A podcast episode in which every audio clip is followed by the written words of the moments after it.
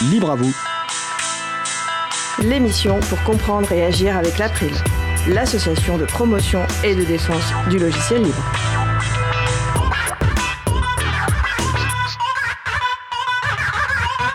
L'engagement de Télécom Saint-Étienne, école d'ingénieurs pour le logiciel libre, c'est le sujet principal de l'émission du jour. Également au programme, la chronique de Marie-Odile Morandi sur la déontologie pour la filière électronique. Et Jean-Christophe Becquet nous présentera sa pépite libre, le livre de Jean-Michel Cornu, La coopération, nouvelles approches. Nous allons parler de tout cela dans l'émission du jour. Vous êtes sur la radio Cause Commune, la voix est possible, 93.1 FM et en DAB+, en Ile-de-France, et partout dans le monde sur le site causecommune.fm. Soyez les bienvenus pour cette 92e édition de Libre à vous, l'émission pour comprendre et agir avec l'April, l'association de promotion et de défense du logiciel libre. Je suis Étienne Gonu, chargé de mission affaires publiques pour l'April. Le site web de l'April est april.org. Vous pouvez y trouver une page consacrée à cette émission avec tous les liens et références utiles, et également les moyens de nous contacter. N'hésitez pas à nous faire des retours ou à nous poser toutes questions. Nous sommes le mardi 2 février 2021, nous diffusons en direct, mais vous écoutez peut-être une rediffusion ou un podcast. Alors à la réalisation de l'émission aujourd'hui, pour sa première, euh, on, m'en prend Bourmeau, assisté de ma collègue Isabelle Avani. Salut à vous. Salut. Si vous souhaitez réagir, poser une question pendant ce direct, n'hésitez pas à vous connecter sur le salon web de la radio. Pour cela, rendez-vous sur le site de la radio causecommune.fm et cliquez sur chat et retrouvez-nous sur le salon dédié à l'émission.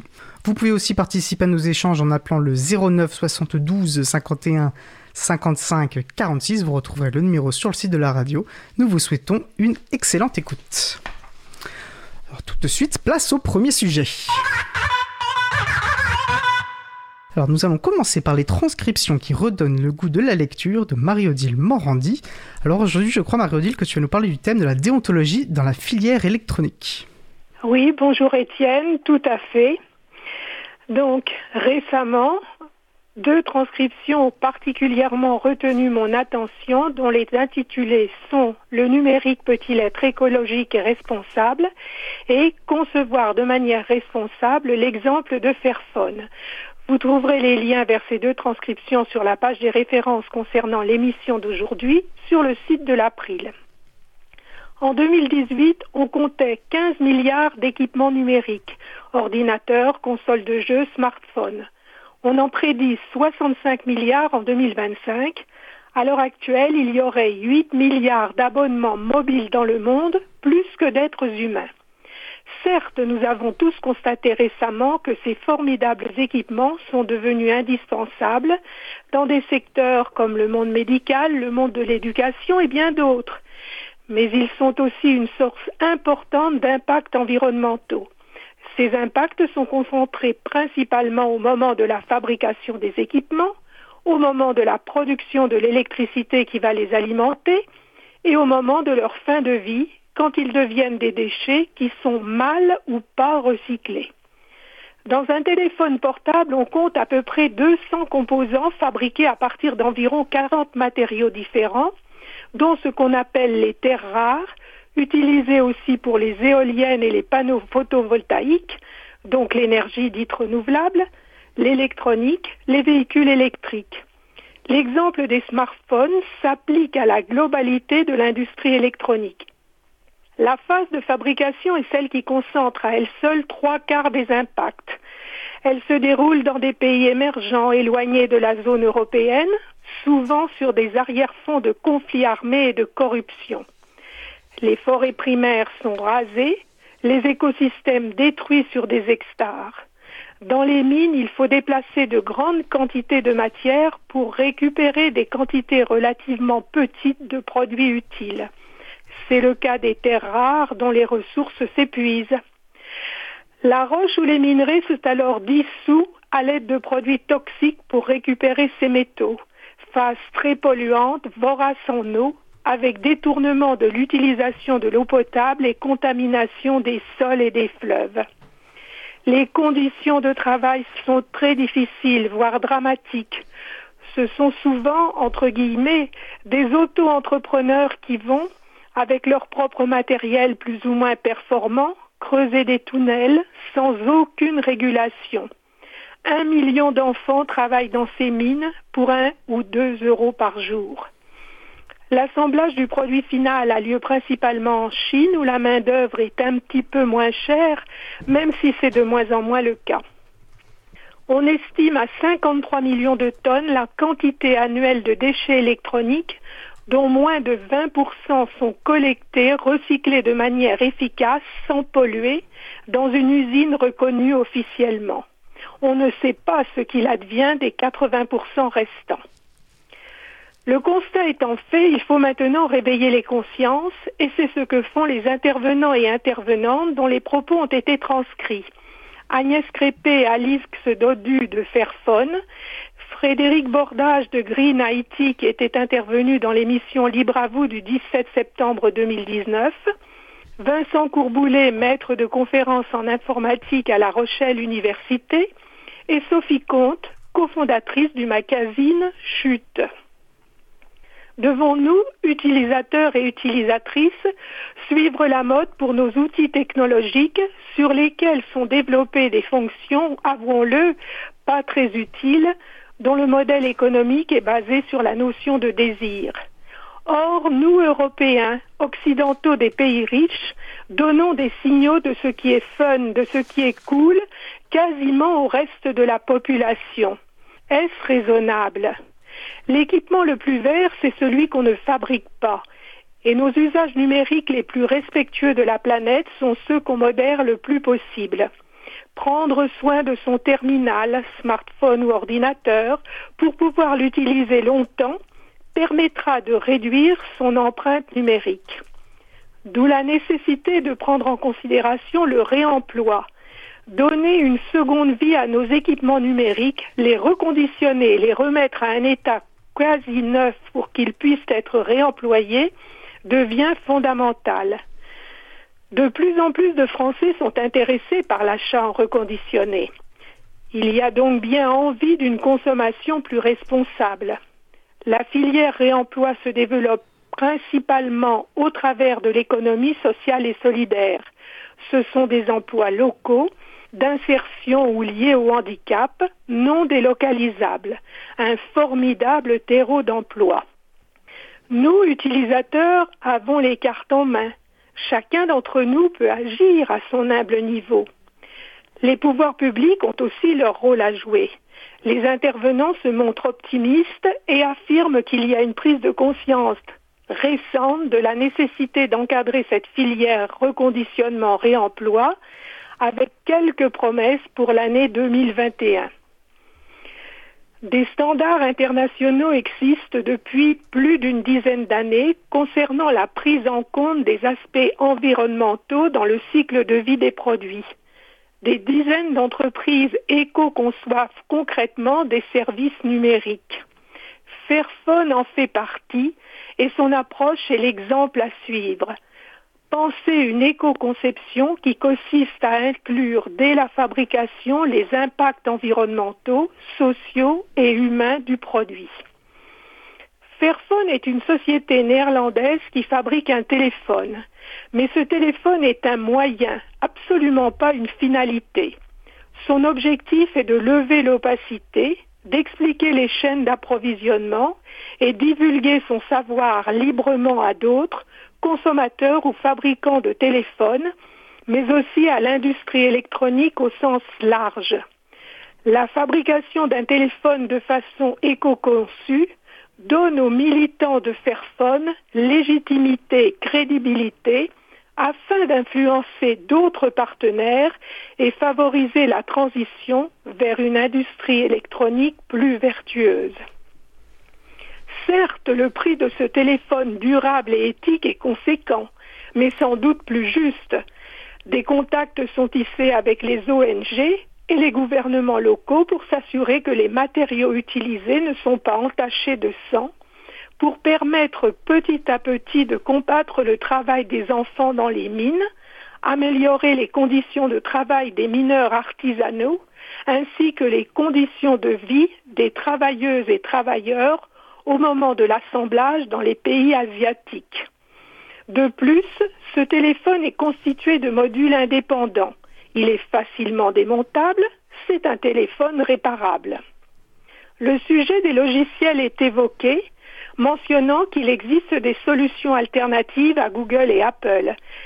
Chez Fairphone, on travaille à rendre disponibles des mises à jour durables dans le temps, nécessaires à la longévité du produit. Certains et certaines d'entre vous connaissent peut-être Serge Latouche, un auteur dont j'ai particulièrement apprécié les ouvrages. Professeur d'économie, il a développé au début des années 2000 le concept de décroissance, une décroissance soutenable. Actuellement, on a forgé des expressions et des démarches comme sobriété numérique ou numérique responsable. L'objectif derrière est bien le même, aider au quotidien les citoyens à réduire leur impact environnemental en réfléchissant en amont à la réelle nécessité de l'acte d'achat. L'objet le plus durable reste celui que l'on possède déjà. En faisant un choix éclairé au moment de l'achat, l'objet est-il réparable? Et en ayant un usage raisonné et raisonnable numérique. Vous trouverez, en lisant les transcriptions, divers conseils utiles et faciles à mettre en œuvre par chacun d'entre nous. Nous sommes toutes et tous concernés, individus, entreprises et pouvoirs publics. L'expérience de Fairphone, la remarquable démarche vertueuse de ses militants et militantes est un modèle de déontologie à faire connaître au plus grand nombre. Oui, il est possible de rendre nos équipements plus durables. Oui, il est possible au moment de leur fabrication de prendre en compte non seulement les problématiques environnementales, mais aussi les problématiques sociales et humaines, c'est-à-dire penser aux hommes, aux femmes et hélas aux enfants qui sont derrière chaque appareil. Merci Marie-Odile euh, pour euh, ce sujet ô combien important. Et d'ailleurs, je trouve que tu fais intelligemment le lien entre les, les, enjeux environnementaux et les enjeux euh, sociaux qui sont justement inséparables en réalité. Puis je profiter de ta chronique pour effectivement saluer Frédéric Bordage que tu as mentionné, avec qui nous avions agi sur le projet de loi économie circulaire pour lutter contre l'obsolescence logicielle. Puis on va également en profiter pour saluer le travail d'Antanac, hein, qui est une association basée justement sur le don et le partage et qui fait de la récup de matériel informatique reconfiguré des logiciels libres et qui, voilà, elle nous propose chaque mois une chronique justement dans Libre à vous, que libérer d'autres que du logiciel. Donc merci beaucoup Marie-Odile, je vais te dire euh, bonne journée et au mois prochain. Peut-être au mois prochain. Merci à vous, bonne émission. Salut Marie-Odile. Alors nous allons faire une pause musicale. Alors aujourd'hui, notre programmateur musical Eric Frodin du site au bout du fil.com nous fait découvrir l'artiste Your Friend Ghost, un duo formé par Matt Jazz Chasson, deux cousins originaires de la région de l'Hudson Valley dans l'état de New York. Alors le premier morceau s'intitule Nowhere Known. On se retrouve juste après. Je vous souhaite une belle journée à l'écoute de Cause Commune, la voix des possibles. Cause Commune 93.1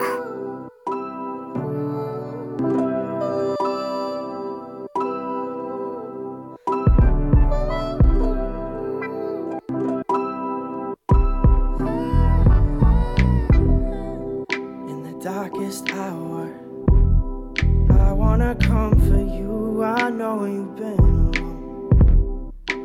Oh, where do we go?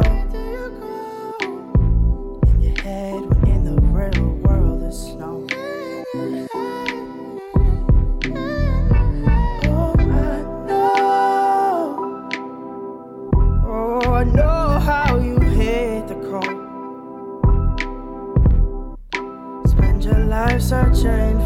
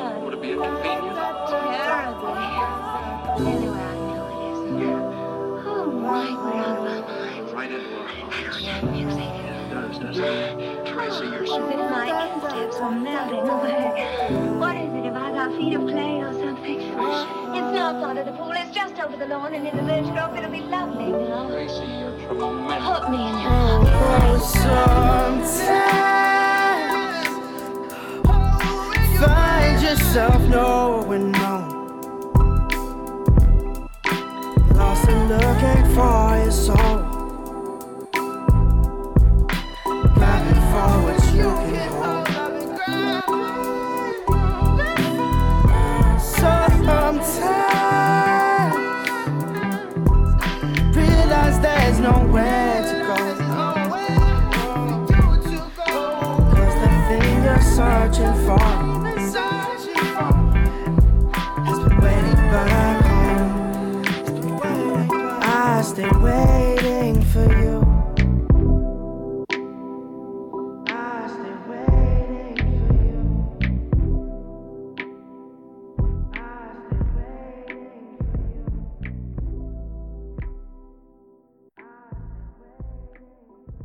venons d'écouter Nowhere Known par euh, Your Friend Ghost, disponible sous licence libre Creative Commons Attribution CC BY, qui permet la réutilisation, la modification, la diffusion, le partage de cette musique pour toute utilisation, y compris commerciale, à condition de créditer l'artiste, le nom, la source euh, du fichier original, d'indiquer la licence et d'indiquer si des modifications ont été effectuées. Vous retrouverez les références euh, sur causecommune.fm et april.org, ainsi qu'une présentation de l'artiste sur le site au bout du fil.com. Vous écoutez l'émission Libre à vous sur Radio Cause Commune, la voix des possibles 93.1 FM en Ile-de-France et en DAB+, partout dans le monde sur le site causecommune.fm. Je suis Étienne Gonu, chargé de mission Affaires publiques. Passons maintenant à notre sujet suivant. Alors nous allons poursuivre par notre sujet principal qui porte sur l'engagement de Télécom Saint-Étienne, une école d'ingénieurs qui qui s'engage pour le logiciel libre, avec euh, Jacques Fayol, directeur de l'école justement, et Pierre-Yves Fraisse, le directeur des systèmes d'information. Euh, Est-ce que vous êtes avec nous? Bonjour. Bonjour. Alors, euh, j'invite d'ailleurs tous les auditeurs et les auditrices à nous rejoindre sur le site web dédié à, l'émission sur le site causecommune.fm, bouton de chat, voilà, si vous avez des remarques à partager et des questions pour euh, nos intervenants. Bah, je vais commencer par une question euh, sans doute très classique. Est-ce que vous pourriez, chacun à votre tour, vous présenter en, quelques mots? Oui, donc Jacques Fayol, je suis le, directeur de l'école. Je suis par ailleurs enseignant-chercheur dans, le domaine de l'informatique. Et je préside euh, la conférence des écoles françaises d'ingénieurs, donc qui est une, structure qui regroupe la totalité des écoles euh, d'ingénieurs en France.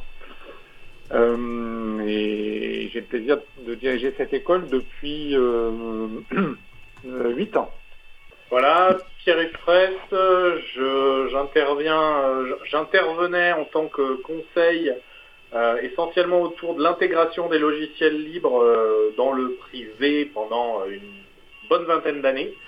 Et j'ai euh, rejoint Télécom en tant que DSI euh, il y a presque un an. Et j'intervenais déjà depuis une dizaine d'années autour des thématiques des réseaux et systèmes et euh, de l'évolution des maquettes pédagogiques sur ces thématiques. Parfait, Je suis désolé, euh, vous devez entendre peut-être une sirène derrière nous. Il se trouve qu'on a une alarme incendie, mais ça ça ne devrait pas trop durer, j'espère. D'accord, bon, j'espère que vous êtes en sécurité en tout cas. A priori, oui, on espère. Bon, croise doigts. Mais n'hésitez pas à nous dire, on ne voudrait pas être responsable de, votre mise en danger. Euh, alors très bien, bah, écoutez, euh, vous, euh, Pierre-Yves Fraisse, vous avez évoqué du coup euh, votre parcours, vous avez déjà agi avec le logiciel libre. Bah, peut-être avant qu'on rentre, j'aimerais bien, avant qu'on rentre dans le détail de l'émission, j'aimerais bien peut-être déjà savoir en un une ou deux minutes pour vous, bah, c'est quoi le logiciel libre? Qu'est-ce que ça vous évoque spontanément? Quand vous rencontrez quelqu'un et que vous parlez de logiciel libre, comment vous lui présentez ce que c'est? Pierre-Yves euh, Fraisse, directeur système d'information de l'école. Euh, Qu'est-ce que c'est? C'est euh, un, logiciel qui... Il y a une, grosse question d'à qui on parle, en fait. Parce que si on parle à des gens qui n'y connaissent, euh, qui sont pas particulièrement dans le monde informatique, c'est quelque chose d'assez flou et sur lequel, quand ils connaissent, ils, ils voient ça comme ah c'est des logiciels gratuits et euh, oui mais euh, c'est quand même souvent un petit peu du, euh, bricolage. Quand on travaille plus avec les professionnels, ils connaissent un petit peu plus les choses. Là où c'est plus délicat de les convaincre, c'est sur le fait que euh, c'est pas parce que c'est libre que c'est pas de qualité, et je dirais même au contraire. Voilà. C'est euh, euh, le, le logiciel libre. euh, Enfin, il suffit de regarder les stats de d'utilisation, par exemple, le nombre de serveurs web dans le monde qui fonctionnent, ils sont à plus pratiquement 80% sous Linux. Euh, c'est pas moi qui le dis, quoi. C'est la réalité. Euh, Aujourd'hui, si on enlève le logiciel libre, euh, Internet marchera plus beaucoup. Ah, c'est sûr Et qu'il n'y a faut pas arriver à les convaincre de ça. Oui, il n'y a pas d'informatique moderne sans logiciel libre, ça c'est- évident, et, d'informatique de qualité sans logiciel libre n'est pas envisageable non plus, effectivement. Euh, bah, merci pour ce, euh, pour ce regard. Euh, Jacques Feuillol, vous souhaitez intervenir, répondre à cette question? Alors, Jacques vient malheureusement de nous quitter quelques instants pour essayer de voir quand même, vu que ça s'éternise, si on est réellement dans un une problématique d'incendie ou pas. Euh, voilà, donc je, vais, je vais répondre aux questions euh, tout seul pendant quelques instants, le temps qu'ils reviennent. Ah bah, le revoilà. Bon, il n'y a pas de vrai problème. Bon, bah écoutez, c'est une bonne chose à entendre. Bah, c'est les aléas du direct, hein, voilà, on est... Bon. Alors, Jacques Fayol, voilà, je, euh, Pierre-Yves Fraisse euh, nous, nous répondait voilà, de son regard, quel regard il porte sur ce qu'est le logiciel libre, ce que ça évoque pour lui? Euh, Qu'est-ce que ça évoque pour vous, euh, le logiciel libre, en quelques mots? Alors, c'est euh, c'est- à la fois un, outil et un, objectif. C'est-à-dire qu'on s'aperçoit que euh, pour des questions de souveraineté, de, maîtrise de ces, euh, de ces systèmes d'information et, quelque part des données euh, de, nos utilisateurs, c'est une approche qui a un, certain nombre de, vertus que je ne vais pas expliquer à vos auditeurs qui sont sans doute plus, plus euh, au fait de ces choses-là que, que moi-même. Donc c'est à la fois un outil et un objectif, c'est-à-dire qu'on s'aperçoit que nos étudiants, quelque part, euh, d'une part, ce sont des compétences qui vont euh, déployer demain dans leur vie professionnelle, et ça correspond aussi à, euh, à une forme d'attente de, de- donner du sens euh, à- à leur formation, à, à une, c'est- quelque part, c'est une approche. euh, J'allais dire, j'avais le mot philosophique presque de, du système d'information qui correspond aujourd'hui à une attente de nos, de nos étudiants et demain des futurs professionnels euh, qui vont les recruter. Je pense qu'on parlait d'approche philosophique, éthique, politique. euh, en tout cas, nous, à l'April, nous nous en privons pas. Et d'ailleurs, la présidente de l'April est professeure de philosophie, pour, pour tout vous dire. Euh, et ben, là, je pense que vous avez donné un, un bel, euh, be- belle première, euh, enfin, une belle entrée en matière sur bah, les motivations euh, qui vous ont porté à engager Télécom Saint-Etienne pour le logiciel libre. Il sera intéressant hein, de connaître vos- ces motivations, les stratégies euh, que vous avez mis en place, comment vous les mettez en œuvre et ainsi de suite. Mais je pense qu'il serait peut-être utile, avant cela, un petit peu pour situer aussi bah, de quoi on parle, de rentrer un peu plus dans les détails de ce qu'est une école d'ingénieur, les formations que vous proposez, comment voilà, vous partez. Et bah, pour commencer, une question très générale, c'est quoi Télécom Saint-Etienne Alors, donc, euh, Télécom Saint-Etienne, c'est euh, une école d'ingénieurs publics qui est euh, à la fois interne à l'université Jean Monnet et affiliée à l'Institut Mintélécom, donc euh, où, à travers d'une structure universitaire classique, on, porte des formations et au travers de l'association à l'Institut Télécom, on affiche notre cœur de métier qui est celui du numérique. Et ce qui différencie peut-être un petit peu Télécom Saint-Etienne d'autres euh, écoles d'ingénieurs, c'est qu'on porte à la fois des diplômes d'ingénieurs, donc qui ont vocation à, mettre sur le marché de l'emploi des, jeunes diplômés professionnels euh, qui seront demain des cadres d'entreprise euh, dans, leur secteur d'activité, en l'occurrence le numérique. mais on porte aussi à Télécom Saint-Etienne des diplômes euh, j'allais dire, plus général dans le domaine du numérique. Euh, donc on, a des, gens qui font du design de l'information numérique, donc qui sont des gens qui sont euh, capables de présenter de l'information, que ce soit sur de l'infographie, sur des plaquettes, sur des réseaux sociaux, de, manière intelligible et, et compréhensible. C'est des gens qui travaillent dans un domaine qui s'appelle l'information et la communication sont donc pas des technologues, mais qui sont des, plutôt des communicants dans, le domaine du numérique. Et, cette alliance-là entre des gens qui sont des technologues, donc euh, typiquement des ingénieurs, et des gens qui sont des communicants, autour d'un domaine qui est celui du numérique, euh, pour nous fait sens dans la mesure où une entreprise qui est en train de chercher euh, à, déployer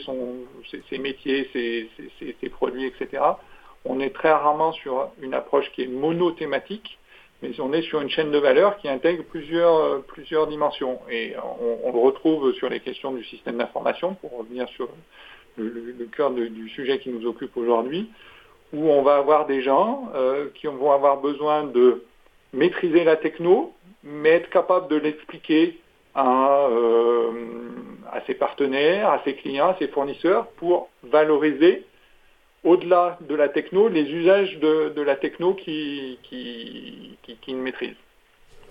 Oui, merci, c'est intéressant. Et d'ailleurs, euh, je pensais à une question. En fait, vous, étiez en train, de, je pense, d'y répondre, euh, mais j'aimerais quand même avoir votre point de vue.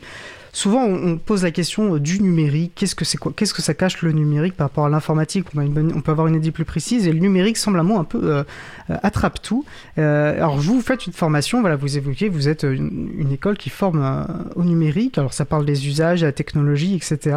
voilà. Pour vous, qu'est-ce que c'est le, numérique? Quand on parle du numérique, Jacques Fayol ou Pierre-Yves Fraisse je, vais, je, commence et puis tu compléteras, Pierre-Yves. Jacques euh, euh, oui, euh, effectivement, le, numérique, c'est un peu un mot valise. On va retrouver dedans des, aspects très, très techniques. Et si, je, le prends avec une approche réseau, en, montant les couches des réseaux, on va partir de la science du photon qui va circuler dans des fibres optiques, donc des, problématiques d'optique, d'optoélectronique, euh, d'électromagnétisme, de physique des ondes, euh, voilà. Euh, on, va monter petit à petit sur des aspects réseau, électronique embarquée, infrastructures matérielles diverses et variées. Et puis on va glisser vers le monde du software avec donc évidemment l'informatique, mais des, domaines de l'informatique qui sont les technologies de l'image, par exemple, les technologies du big data, et puis, on va aller vers effectivement les usages de, l'ensemble de ces outils-là et, la communication par les vecteurs, euh, les, vecteurs de l'informatique et du web. Donc, ça, donne quelque part, euh, voilà, numérique, sciences et technologies de l'information et de la communication. On peut le trouver sous, différents aspects, mais voilà, c'est un ensemble, pour moi, c'est un ensemble de disciplines académiques. Merci Pierre Fraisse alors, bien sûr, je suis, totalement, euh, totalement d'accord avec ce que vient de dire Jack. C'est très difficile aujourd'hui de définir le numérique parce que c'est quelque chose de tellement transverse et qu'on trouve à partout euh, visible ou pas visible que, c'est très très difficile de, vraiment euh, bien le décrire. si on prend aujourd'hui ce qu'on appelle l'industrie 4.0, là-dedans où on voit plutôt des, entrepôts euh, un petit peu noirs. Euh, aujourd'hui, c'est plus du tout ça. Aujourd'hui, si vous voulez faire euh, de, la production industrielle, vous mettez des machines qui sont toutes reliées à des réseaux informatiques, qui ont besoin de cette ressource-là pour être capables de fonctionner de manière optimale. on, a vraiment ça de partout. Aujourd'hui, couper l'informatique dans n'importe quelle structure, euh, il ne se passe plus rien. Les deux premières heures, les gens rangent leur bureau, rangent des papiers, et puis après, c'est fini, ils rentrent chez eux. Merci. Ok, pour ce, pour ce point, euh, je pense que vous avez été très clair. Euh, alors là, on voit par rapport à tout ce que vous de dire, vous parliez des, bah, des enjeux éthiques, philosophiques, et on voit justement, il sera intéressant de voir comment vous, vous mêlez euh, ces questions-là, à cette position. Euh, donc dans votre engagement pour le logiciel libre. Euh, alors quand est-ce que vous, d'où est-ce que vous êtes parti? Quand est-ce que ça a commencé euh, cet engagement pour cette prise en compte des, problématiques liées au logiciel libre? Alors plus qu'une date, je, vais expliciter le, la, la, raison en fait qui nous qui nous a poussé à, bouger. On, l'a presque évoqué en introduction. On, le sait tous, un, système d'information, c'est un objet vivant qui euh, a, besoin d'être euh, questionné, re-questionné, euh, évolué, etc. Et à un moment donné, euh, pour une structure comme la nôtre, ça passe aussi par à la fois une question de, ressources humaines et une question d'investissement matériel. Hein, et, quels sont les moyens, aussi bien humains, matériels, que, l'on met, que met sur la table pour maîtriser ces données. Et donc, on, est une PME de quelque part on est une PME, on est, il trouve qu'on est une, PME de, de, formation et de, recherche, euh, mais on est fonda fondamentalement une PME, donc avec des, moyens limités. Et donc la question se pose à un moment donné, euh, d'une part d'être efficient euh, par rapport aux services qu'on propose à nos usagers qui sont nos étudiants et, et, et, nos enseignants, et d'autre part de mettre ces, moyens humains et financiers au bon endroit et au, bon niveau.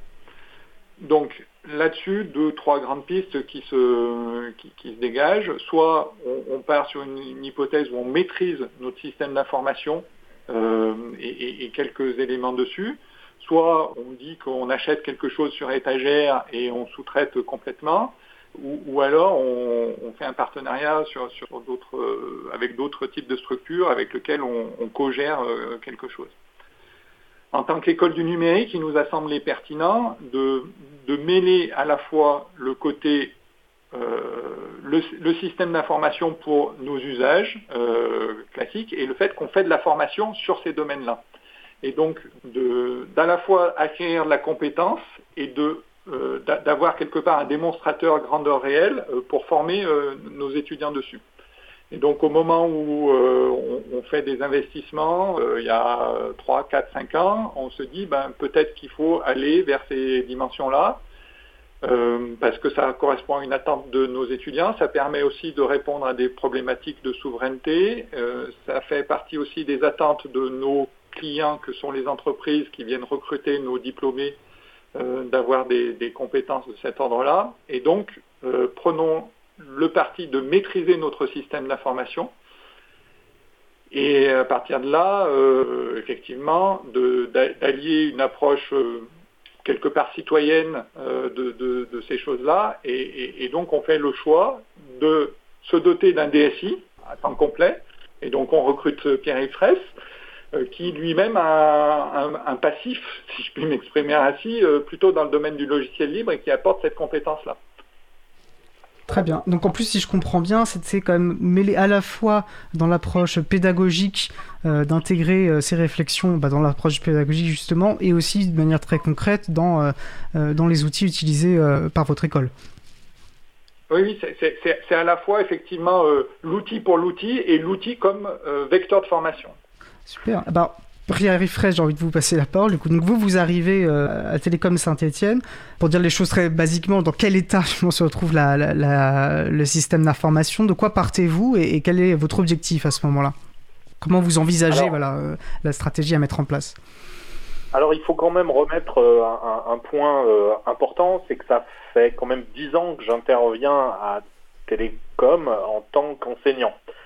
Donc euh, j'avais pas euh, cette, euh, cette, fonction de DSI, mais j'avais euh, j'avais quand même une grosse connaissance et surtout j'avais beaucoup échangé avec les étudiants et il y, a quand même un élément qui est vraiment fort, c'est que les étudiants ingénieurs ont un côté très paradoxal parce qu'on fait le test toutes les années, 100% de nos élèves ont un compte Gmail.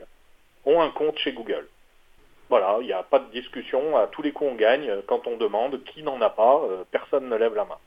Et à côté de ça, euh, ils, sont, euh, ils sont demandeurs, ils se rendent bien compte que le monde aujourd'hui, que Google donne des services gratuitement et qu'il y a bien quelque part où Google exploite leurs données. Et ça, ça les dérange. Il y, a un autre paramètre qui rentre en jeu, c'est que peut-être plus maintenant qu'avant, les ingénieurs ont besoin de donner du sens à leur démarche. Euh, quand vous demandez à un ingénieur, à un futur ingénieur, un de nos étudiants, euh, ce qui le motive dans le fait euh, de, faire ces études-là, à 90%, il va vous dire, moi, je veux résoudre des problèmes. Et avant, résoudre des problèmes, ça, c'était résoudre essentiellement des problèmes techniques, ce qui avait déjà un intérêt euh, intellectuel fort. Mais aujourd'hui, ça suffit plus. Ils veulent résoudre des problèmes, mais des résoudre des problèmes qui pour eux ont du sens et ont de la valeur. C'est ce qui fait aussi qu'ils sont difficiles dans euh, le choix de leurs entreprises, c'est que euh, par la suite, ils veulent vraiment euh, rentrer dans des structures qui, pour eux, sont porteurs des valeurs auxquelles ils adhèrent. Et on était un petit peu au milieu du guet, au milieu de tout ça, parce qu'on utilisait le logiciel libre dans le, cadre pédagogique, mais on n'allait pas jusqu'au, euh, j'allais dire jusqu'à la production. Euh, parce que, euh, bah, parce que on, était dans un système qui reposait sur des logiciels propriétaires, parce que c'est l'habitude, parce que ça fait parfois un peu peur, c'est un saut qui technologiquement n'est pas toujours simple. Euh, Il y a aussi une image du logiciel libre qui est euh, pas forcément toujours, enfin c'est pas forcément toujours très objective maintenant dans le sens où on voit les gens qui font du logiciel libre souvent comme des, gros techniciens qui ne qui sont un, peu dans leur petit monde euh, techno et qui sont pas ouverts sur le reste. Je crois que ce qui ce qu'il y a d'important quand on veut bâtir, faire évoluer un système d'information pour prendre plus de logiciels libres, parce qu'il ne faut pas rentrer non plus dans un système euh, ultra rigide dans lequel on veut tout changer tout de suite. Euh, Il y a des choses euh, qui sont très bien faites. Aujourd'hui, si vous prenez des solutions propriétaires que tout le monde, auxquelles tout le monde peut avoir accès, je pense à des solutions comme euh, Trello par exemple, euh, à ce genre de services qui sont offerts gratuitement dans leur version basique et puis qui après, quand on veut monter dans une exploitation plus professionnelle, euh, a un coût, euh, on a sur certaines de ces solutions très courantes des solutions alternatives libres qui font le job largement aussi bien. Mais pas tout le temps. Et c'est là où il faut, euh, j'allais dire, raison garder, c'est qu'il ne faut pas vouloir mettre du libre pour tout, partout. Parce que euh, je pense que ça, on n'arrive pas à avoir l'adhésion des utilisateurs. Et si vous n'arrivez pas à faire adhérer les utilisateurs à, la prise en main et à l'utilisation quotidienne de ces outils-là, et ça repose sur peu de choses, hein, souvent, hein. ça repose sur de l'ergonomie, ça repose sur une esthétique, euh, ça repose euh, sur une facilité d'utilisation au quotidien, et ben vous n'arrivez pas à mettre en place votre solution et, les utilisateurs ils sont euh, se posent pas beaucoup de questions, ils vous donnent pas beaucoup de deuxième chance. Hein. C'est vous mettez en place une solution, ça leur va ou ça leur va pas. Si ça leur va pas, entre eux ils en discutent, c'est pas bien, c'est je préférais l'autre truc qu'on avait avant ou moi j'utilise ça parce que ça on a aussi un on a aussi la, concurrence forte de qu'est-ce qu'on fait chez nous. Parce que les gens chez eux aujourd'hui, ils ont tous accès à des outils et ils ont tendance à vouloir les ramener dans le monde professionnel, mais sans être conscients de tout ce que ça implique en termes de sécurité. Et alors euh, là, on va vite rentrer sur une problématique qui est extrêmement importante, qui est de qui tient les données.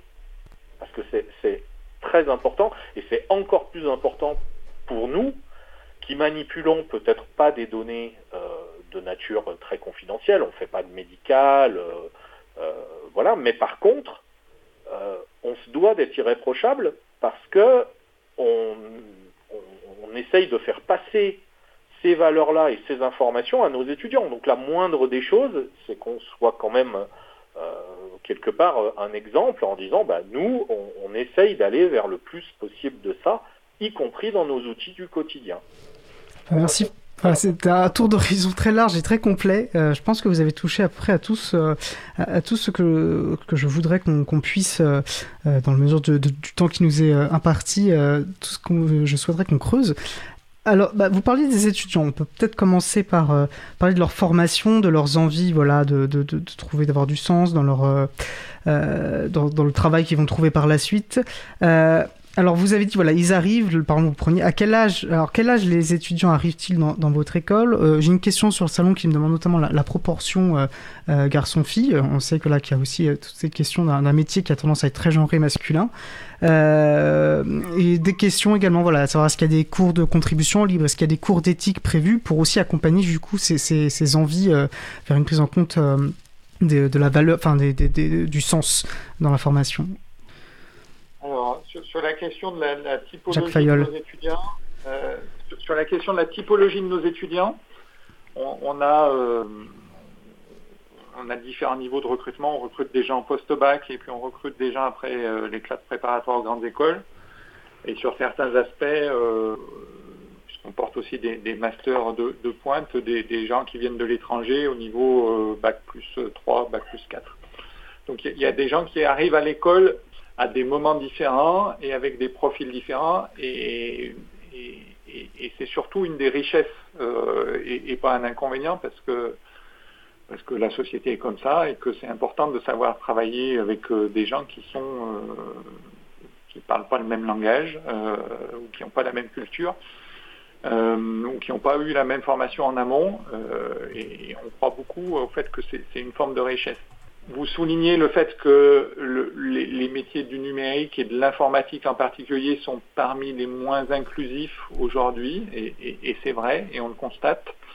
Alors, on fait des efforts là-dessus, hein, euh, à la fois euh, en, termes de- de- d'explication de, ce que c'est, euh, ce que sont nos métiers, ce que sont les carrières derrière, notamment auprès des jeunes filles et des jeunes femmes. Euh, malgré tout, euh, la marge de progression est importante. On a 27-28% de, de jeunes femmes, euh, toutes formations confondues, et le fait qu'on porte des, diplômes plutôt du champ de la communication, euh, proportionnellement, il y a plus de jeunes femmes dans ces champs-là que dans les métiers purs techniques et techno, euh, où elles sont encore moins nombreuses. Cela dit, les choses évoluent doucement, euh, positivement, euh, donc il, faut accélérer. Et, là, pour le coup, prendre un, exemple euh, très, concret, mais la, réforme du bac peut nous aider d'une certaine façon, parce que elle a un énorme avantage qui est de, casser des- des circuits préétablis où euh, aujourd'hui, pour faire des études dans le domaine de l'ingénierie, il vaut mieux d'abord être euh, bon en maths et bon en physique, et après le reste on voit. Et euh, alors, je ne suis pas en train de dire qu'il ne faut pas être bon en maths et bon en physique, hein, euh, loin de là. Mais au- aujourd'hui, par exemple, quelqu'un qui euh, euh, au lycée va faire des études de, de maths et va prendre une mineure en économie, demain, c'est un profil qui va nous intéresser pour faire euh, du big data euh, dans des aspects euh, pour, les banques, par exemple. Et, donc, les métiers, Pierre-Yves le soulignait tout à l'heure, le numérique, on le retrouve partout. une, boîte qui arrête son numérique, le, secteur, l'activité s'arrête. Donc, aujourd'hui, on va trouver des, aspects sur numérique et santé qui vont attirer les jeunes filles. On va trouver la question des nouveaux usages multimédia avec des, on porte un master sur la réalité augmentée. Sur, euh, on a des physiciens qui travaillent sur le- les, écrans souples euh, et donc on est au journal d'Harry Potter quand on, explicite ça auprès des gamins de, de collège et de, et lycée. euh, et, donc c'est une façon d'attirer sur des, des- profils beaucoup plus larges que ce qu'était précédemment. Et ça évolue, mais, euh, mais, mais c'est- un travail de longue haleine et des émissions comme les vôtres contribuent à passer ce type de message-là aussi, sur le fait que euh, c'est pas, euh, c'est c'est pas un métier de geek pour les geeks, euh, loin de là. Et on rappellera que la première, personne, enfin, la, première informaticienne, première personne à faire de l'informatique était une informaticienne, Ada Lovelace, donc c'est vraiment pas juste. Euh, il n'y a, aucune raison que ce soit plus pour les, hommes que pour les femmes. Euh, et alors, j'avais d'autres questions voilà, par rapport aux cours. Est-ce que vous avez des cours dédiés au logiciel libre, notamment contribution, comment contribuer à des projets euh, logiciels libres? Est-ce que vous avez des cours d'éthique à l'informatique? Alors ça fait, ça fait partie des obligations que nous impose euh, la commission du titre d'ingénieur euh, et, on le fait avec beaucoup de euh, beaucoup d'entrain. De, effectivement d'avoir au-delà des aspects techno, des aspects de qui sont la, sensibilisation du futur cadre à, toutes ces dimensions-là. Donc ça couvre l'éthique, ça couvre la responsabilité sociale des entreprises, euh, ça couvre euh, le développement durable. Euh, et, donc ça se met en œuvre par différents aspects. Il y a des, aspects, j'allais dire, purement, purement courts. Et aujourd'hui, on est plutôt dans l'idée de dire il faut que ces dimensions-là transparaissent dans chacun des modules d'enseignement plutôt que d'avoir les trois heures de cours d'éthique et ensuite on oublie ça, on referme le classeur et on passe à autre chose. Donc c'est plutôt l'éthique dans chacun des cours plutôt qu'un cours d'éthique. Euh, et de la même façon le développement durable, etc. Et puis ça passe par les cours, mais ça passe aussi par les projets, et, donc de questionner euh, nos étudiants dans leurs projets qu'ils font avec des entreprises sur, euh, sur, sur, la dimension sociétale, sur la dimension de développement durable, sur la dimension de souveraineté, voilà ces, ces questions-là. Et, et, sur la contribution logiciel libre, est-ce que ça fait partie de vos cours d'enseignement? Alors, point de vue des élèves, enfin des étudiants, euh, aujourd'hui on n'en est pas encore là. Euh, parce que euh, parce qu'en fait déjà qu'on trouve le temps un petit peu court ou qui passe avec nous, on, a tellement de choses à voir que c'est assez difficile en fait de trouver des sujets sur lesquels il pourrait, euh, il pourrait intervenir vraiment sur, sur des gros projets euh, libres. Ça serait difficile parce que euh, soit ils n'ont pas le niveau, soit ça rentrerait dans des, aussi dans une notion de chronologie qui n'est pas forcément la nôtre. après, on a parfois des, des, des, projets d'ingénierie ou des projets de recherche qui pourraient effectivement rentrer dans ce cadre-là. C'est vrai. Et, euh, il faut qu'on euh, soit plus proactif sur ça. Comme le disait Jacques, le, but maintenant, c'est euh, c'est pas que d'aller vers les cours qui vont leur faire passer un certain nombre de valeurs, de bonnes pratiques et d'informations autour de l'éthique, autour de toutes ces choses-là, mais c'est aussi d'arriver à inclure ça comme un, je dirais pas une obligation parce qu'il faut pas que ce soit perçu comme ça, mais comme quelque chose qui fait partie du package de la formation de l'ingénieur. Euh, si je réalise un projet, euh, ça se borne pas à écrire du code et puis à donner le code euh, à, mon prof qui le corrige. C'est aussi de concevoir ce code dans une approche réutilisable, de penser à celui qui va être derrière, qui va éventuellement le reprendre, euh, de penser à celui qui va avoir à le mettre en place, qu'il ait les éléments pour qu'il puisse faire son travail. C'est aussi de ne plus être un, développeur dans son coin qui fait son petit job devant son écran, mais c'est aussi d'être un développeur, enfin ou tout du moins quelqu'un qui va produire des éléments techniques, mais dans un environnement avec des gens autour et on pense aux gens qui sont autour. Et c'est vraiment, euh, je pense aussi ça, cette dimension qu'aujourd'hui on essaye de pousser parce que vraiment les rendre contributeurs au logiciel libre, on en a certains qui le font à titre personnel et on les en félicite et on les pousse et on les aide.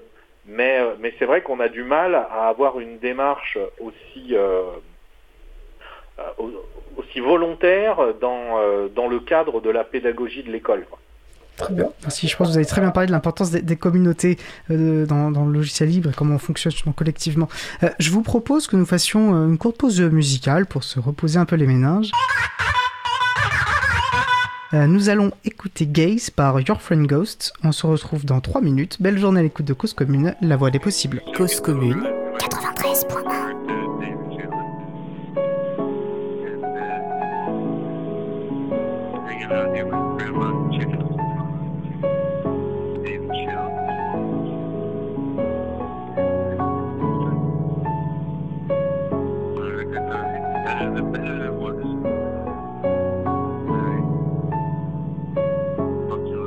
to know you. Every time you seem to run away, on to your ghost now. It's the only part of you that'll stay. Hide in the clouds. Sometimes I can still feel your gaze, and I don't even believe in God. So why am I praying? Yeah, why do I pray? Yeah, I'm so far gone.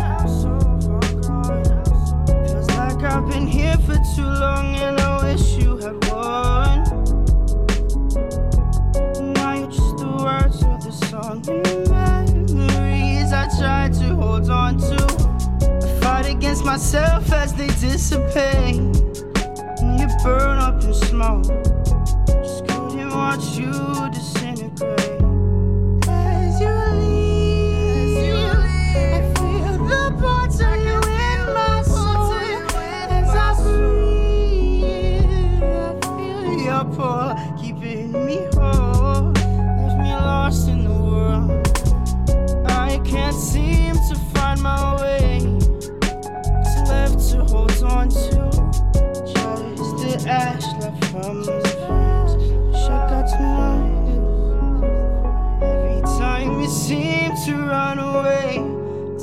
to your ghost now. It's the only part of you that'll stay, and you hide in the clouds. Sometimes I can still feel your gaze, and I don't even believe in God. So why am I praying? Yeah, why do I pray?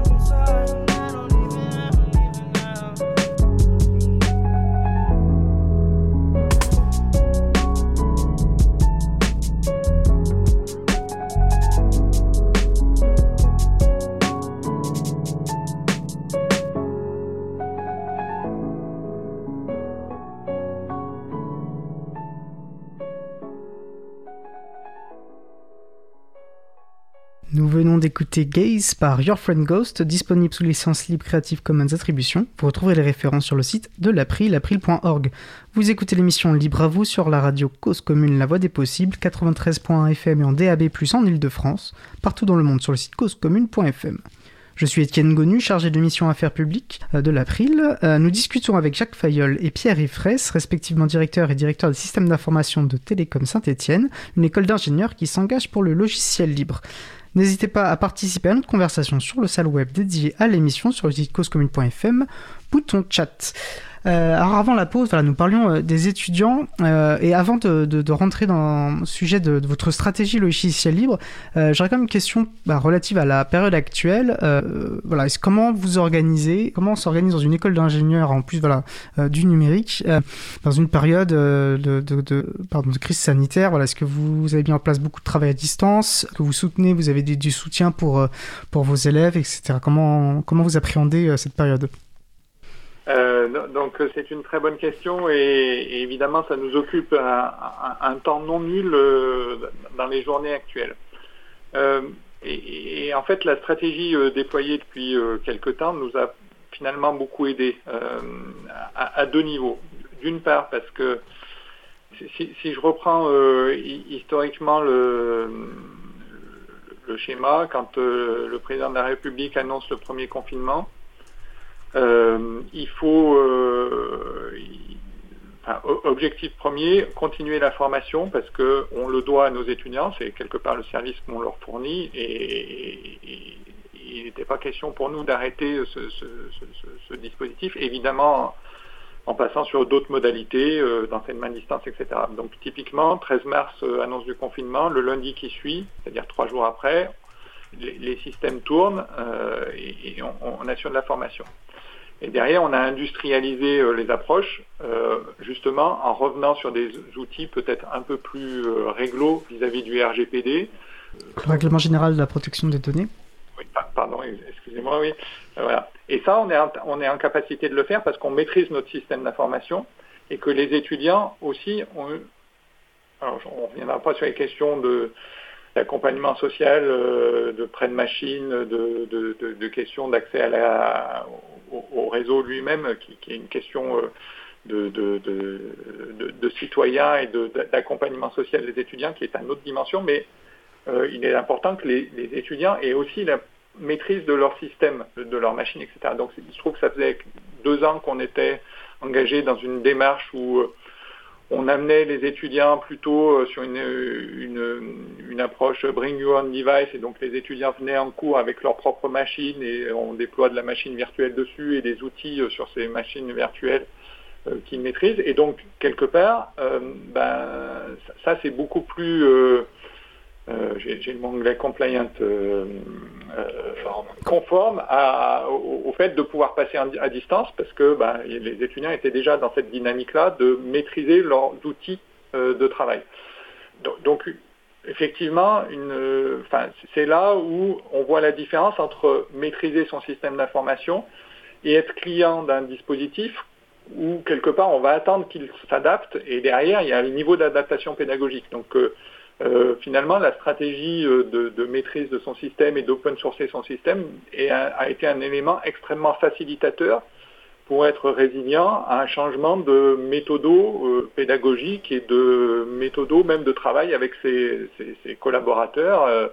voilà, avec des, outils de chat en ligne, etc., etc. Oui, c'est très intéressant ce que vous dites, parce qu'effectivement, on, voit bien comme il est important de ne pas attendre et qu'il est c'est important de très rapidement enclencher ce genre de stratégie parce que c'est pas en temps de crise euh, qu'on va le faire, sinon on se retrouve coincé à devoir utiliser des logiciels privateurs et, consommateurs de données comme Zoom a pu l'être. Hein, c'est un peu euh, l'archétype dans cette période. Et on voit l'importance de rapidement engager euh, une stratégie vers le logiciel libre pour pouvoir répondre en cas de crise de manière efficace. Pierre-Yves vous, vous souhaitiez rajouter quelque chose peut-être?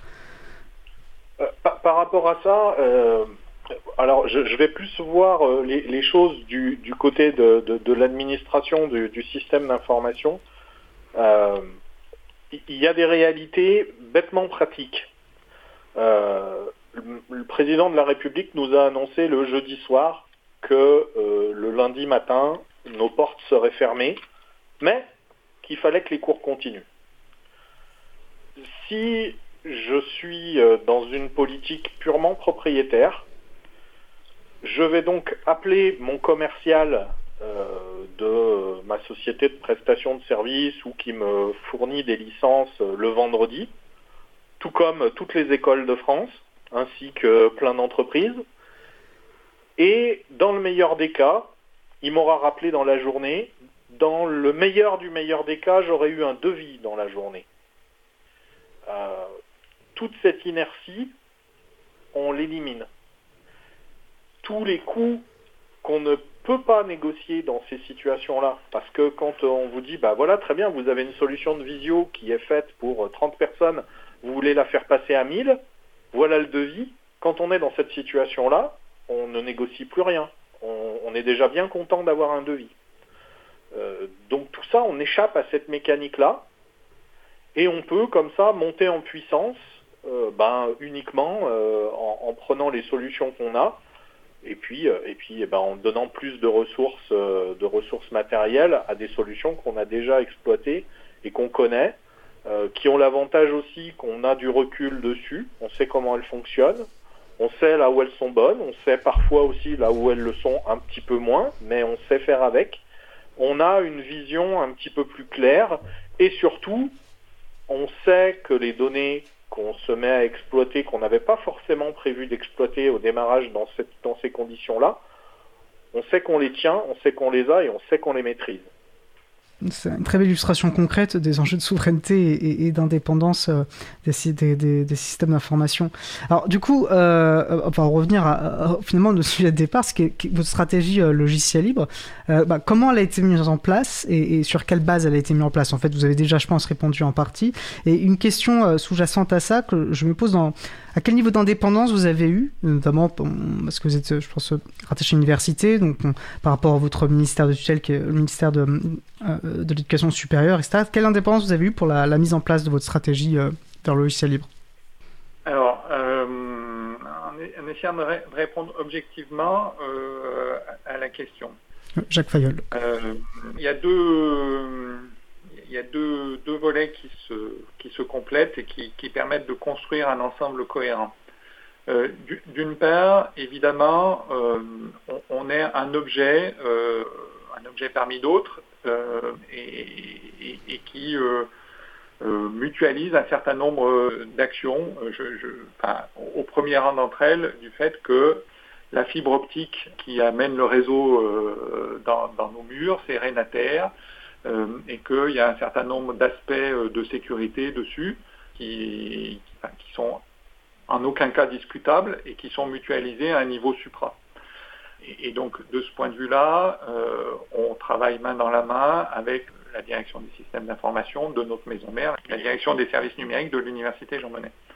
Euh, après, il y a un certain nombre d'aspects où, euh, sur, des, aspects plus métiers, sur des aspects de, de service, en tant qu'école du numérique, on, veut euh, et, on se doit d'avoir une maîtrise d'un certain nombre d'outils, de, plateformes pédagogiques, de enfin on ne va pas lister une, liste d'outils. Et donc de ce point de vue-là, il y a un accord bien compris par toutes les parties aujourd'hui qui est euh, en tant qu'école du numérique, on va déployer peut-être un petit peu en avance de phase, en, forme un peu poisson pilote, de, tester euh, des, outils, parce que, parce que ce qu'on fait sur une, une école d'ingénieurs où on est 700 à peu près euh, à travailler, euh, on ne va pas pouvoir le répliquer de manière aussi rapide et aussi voilà sur un ensemble qui pèse 20 000 étudiants et où il y a 1000 employés, où les, les problématiques de passage à l'échelle ne sont pas toujours les mêmes et où très honnêtement, euh, par définition d'un poisson pilote, parfois on se prend des murs et on fait des mauvais choix. Euh,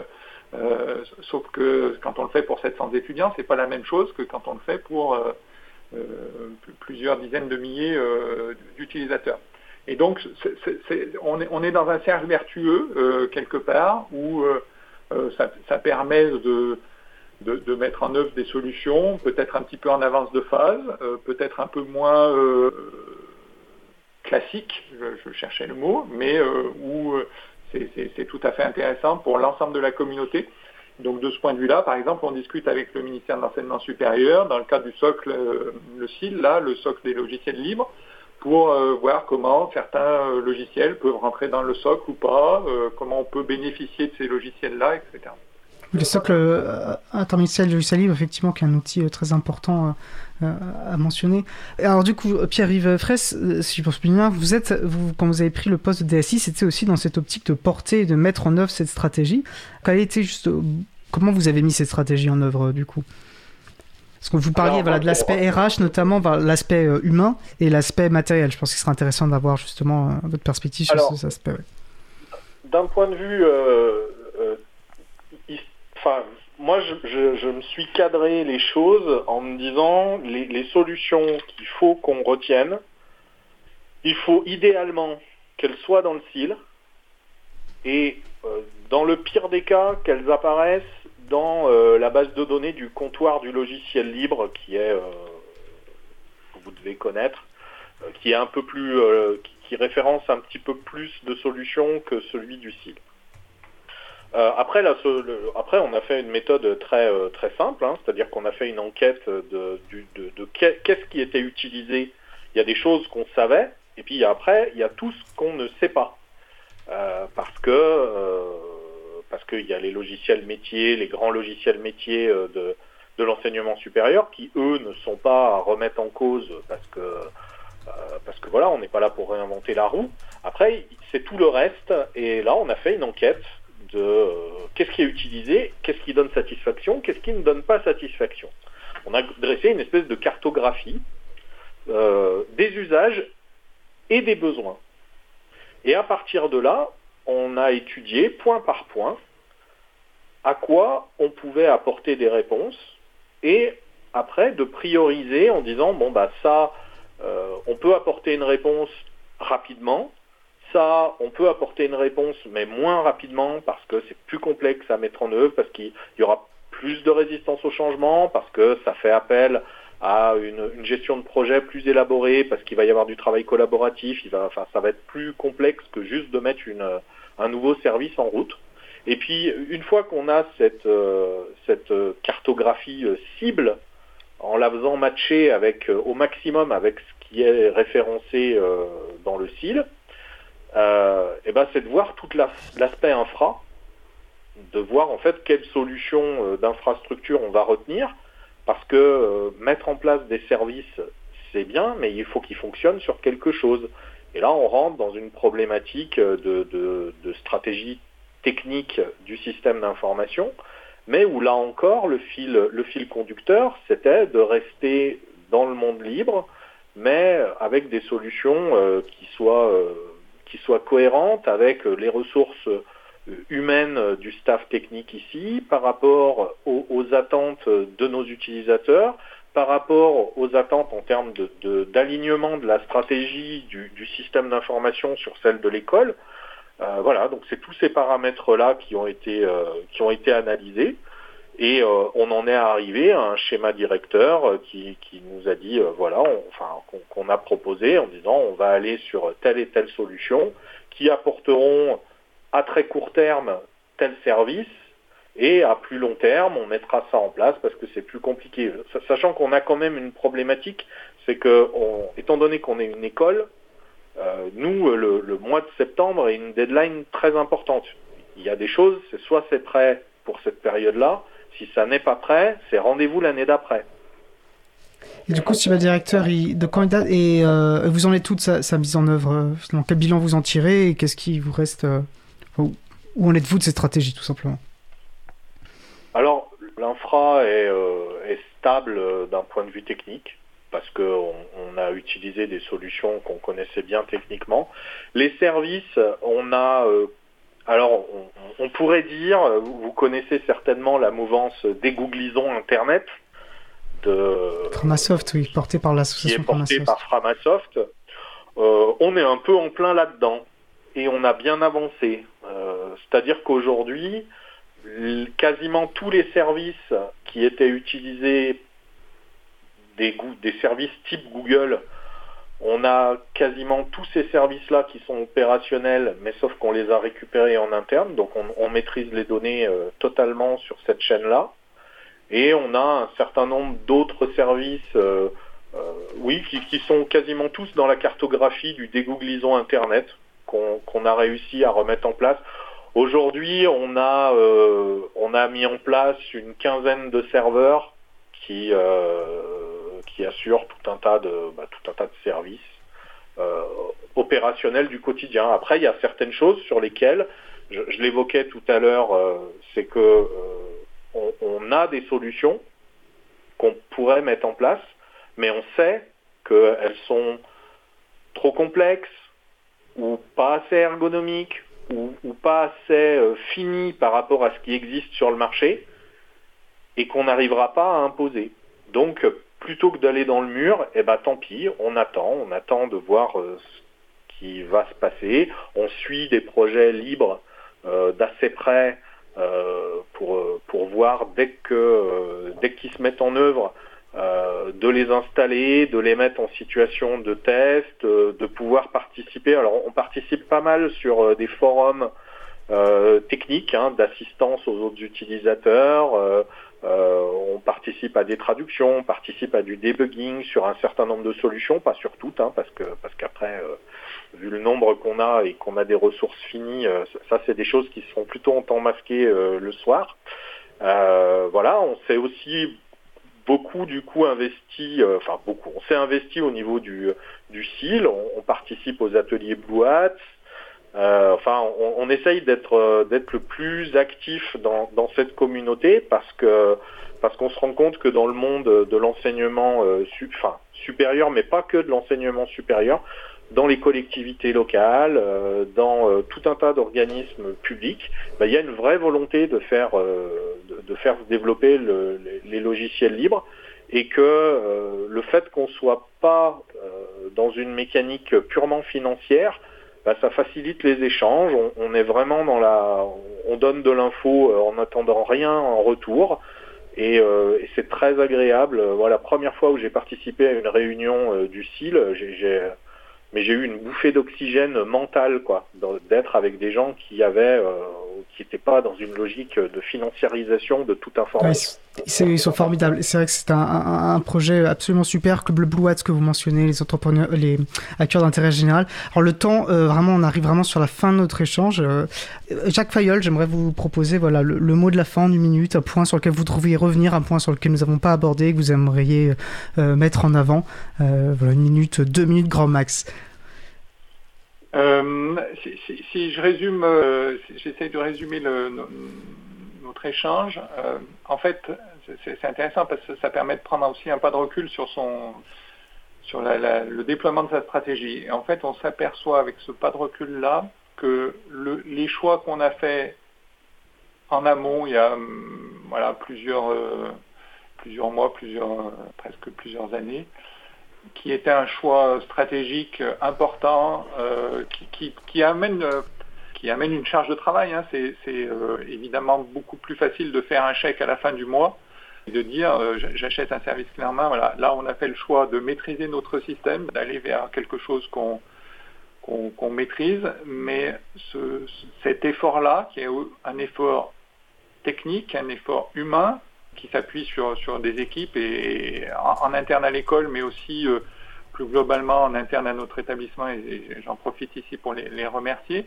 C'est un choix qui aujourd'hui, dont on, recueille les fruits parce qu'il nous donne de l'agilité, il nous donne euh, du sens, euh, il nous donne de l'attractivité par rapport à des étudiants, par rapport à des entreprises. Et, donc, oui, c'est un effort, mais c'est un effort payant. Super. Eh ben, écoutez, un, grand merci. Marie-Odile sur le salon web nous dit très intéressant. Gros merci aux deux intervenants. Compliments et bonne continuation à leur belle école. Eh ben, je ne pourrais pas mieux dire. Donc merci à Jacques Fayol, merci à Pierre Ifresse. Eh ben, je vous souhaite une très bonne fin de journée et, euh, et voilà, et bonne continuation. Merci à vous. Alors nous allons faire une pause musicale. Nous allons écouter à présent Coast par Your Friend Ghosts.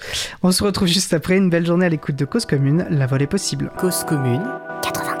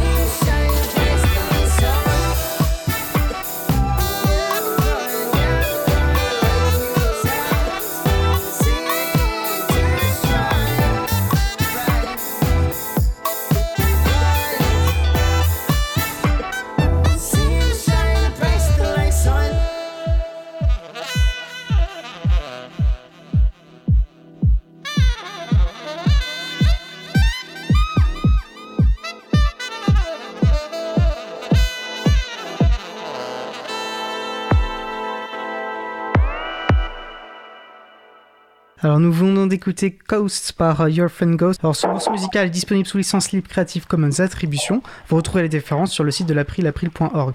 Vous écoutez toujours euh, l'émission Libre à vous sur Radio Cause Commune, La Voix des Possibles, 93.1 FM et en DAB+, en Ile-de-France, partout dans le monde sur le site causecommune.fm. Je suis Étienne Gonu, chargé de mission Affaires publiques pour l'April et nous allons passer à l'autre dernier sujet. Alors nous allons poursuivre avec la nouvelle pépite libre de Jean-Christophe Becquet. Euh, ben, Jean-Christophe, est-ce que tu es avec nous euh, déjà? Oui, bonjour à tous, bonjour à toutes. Alors si j'ai bien compris, tu souhaites nous parler euh, d'un livre de Jean-Michel Cornu, La coopération, nouvelles approches. Oui, effectivement, la pépite du jour, la coopération, nouvelles approches, est un livre partagé sous licence libre Creative Commons by SA par Jean-Michel Cornu.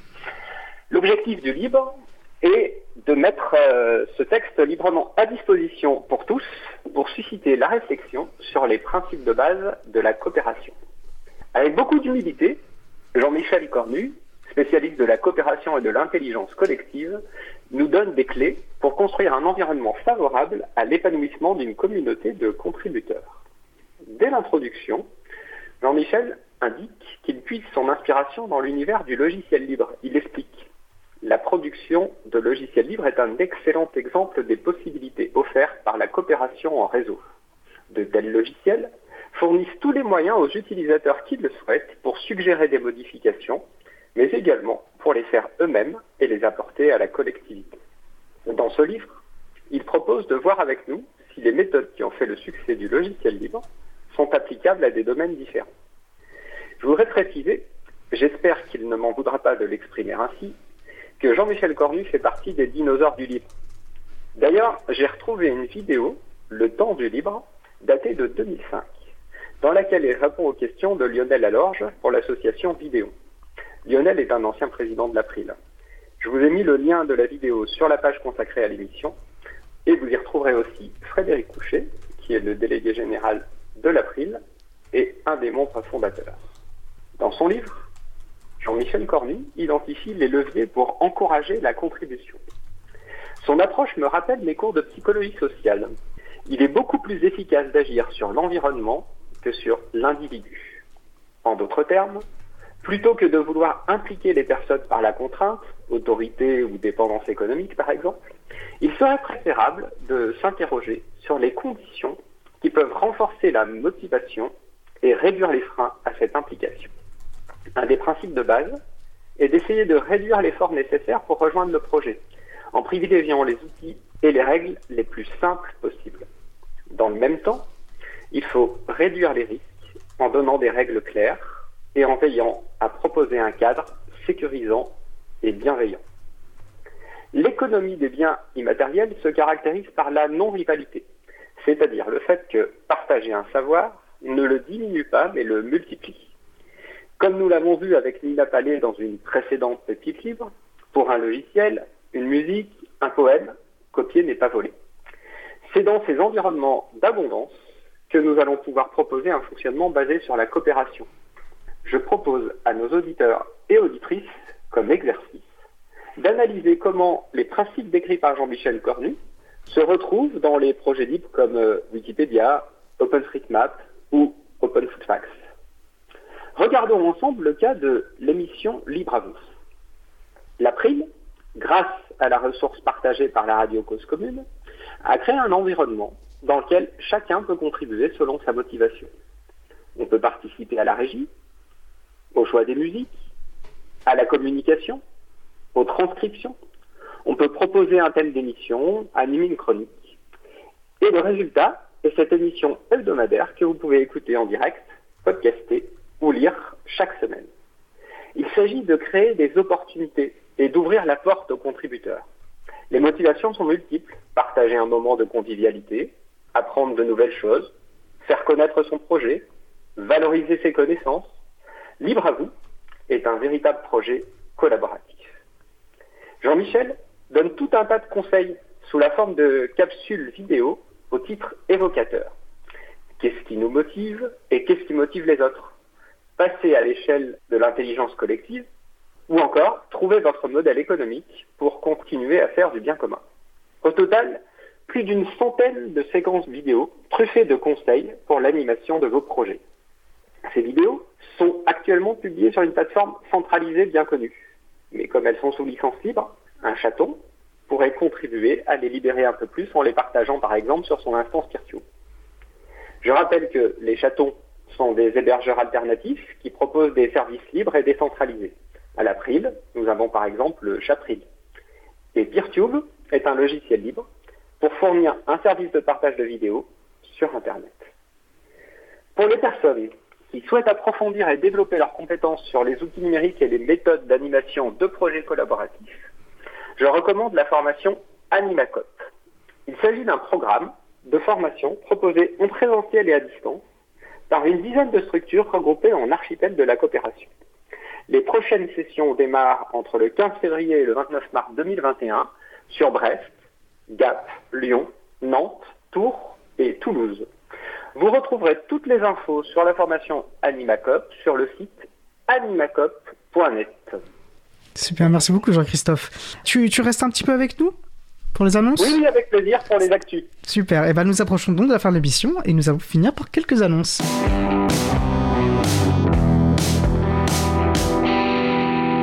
Alors, euh, bah, Jean-Christophe, voilà, je t'ai demandé de rester avec nous car tu participes euh, à l'Open Day euh, demain. Est-ce que tu peux nous en dire quelques mots, s'il te plaît?